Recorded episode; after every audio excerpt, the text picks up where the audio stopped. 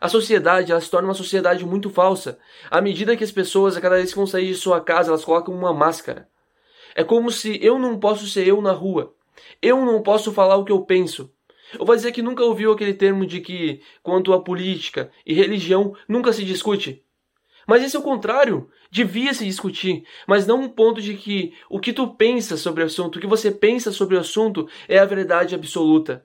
Até porque, se, se Sócrates, há tanto tempo atrás, ele foi reconhecido por saber a única coisa que era não saber, ou seja, reconhecer a ignorância, então quer dizer que o fato de que você ter a sua verdade e discutir com a minha é algo extremamente saudável, mas a ponto de que nenhum pode ser tão dogmatista a ponto de acreditar que a sua verdade é a total e ponto e que acaba assim.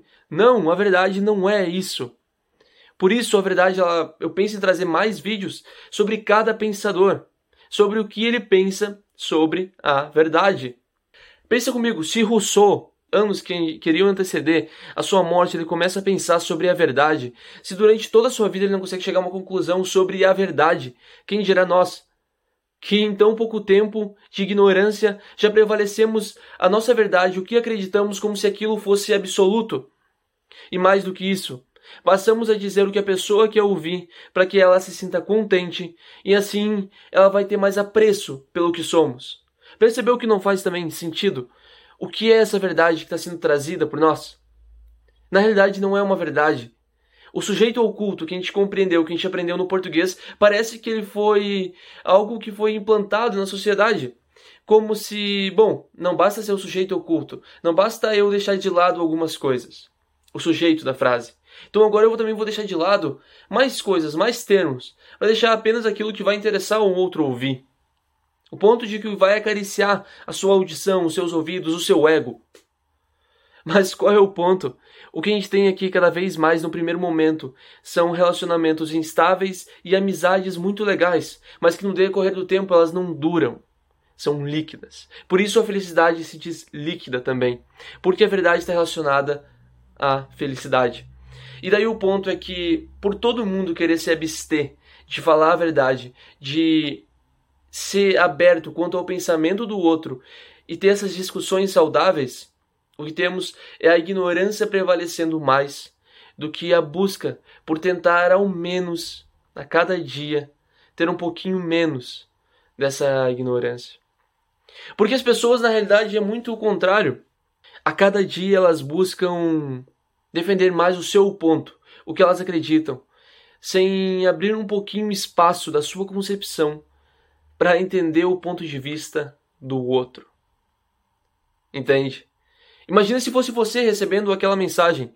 Você gostaria de que alguém lhe mentisse? Eu lhe pergunto a você se, como meu, minha parceira, ou se é num relacionamento, se a maneira que eu estou é atraente, se é bonito para você, já que não podemos referir a beleza como um conceito amplo muito contrário do que está sendo trazido, já que a beleza ela é de cada um, e logo seu parceiro está com você porque ele acha atraente, então para ele a sua beleza é algo que pode ser usado como parâmetro. Então lhe questiona ali se o parceiro lhe mente, porque você não pode ouvir que está um pouquinho acima do peso ou algo do tipo. Mas e se ele lhe falasse de uma maneira que logo incentivasse os dois a fazer exercício? Não seria diferente? Não seria diferente se dois passassem a se cuidar mais? E assim, cada um ficasse mais atraente para o outro? Ou não?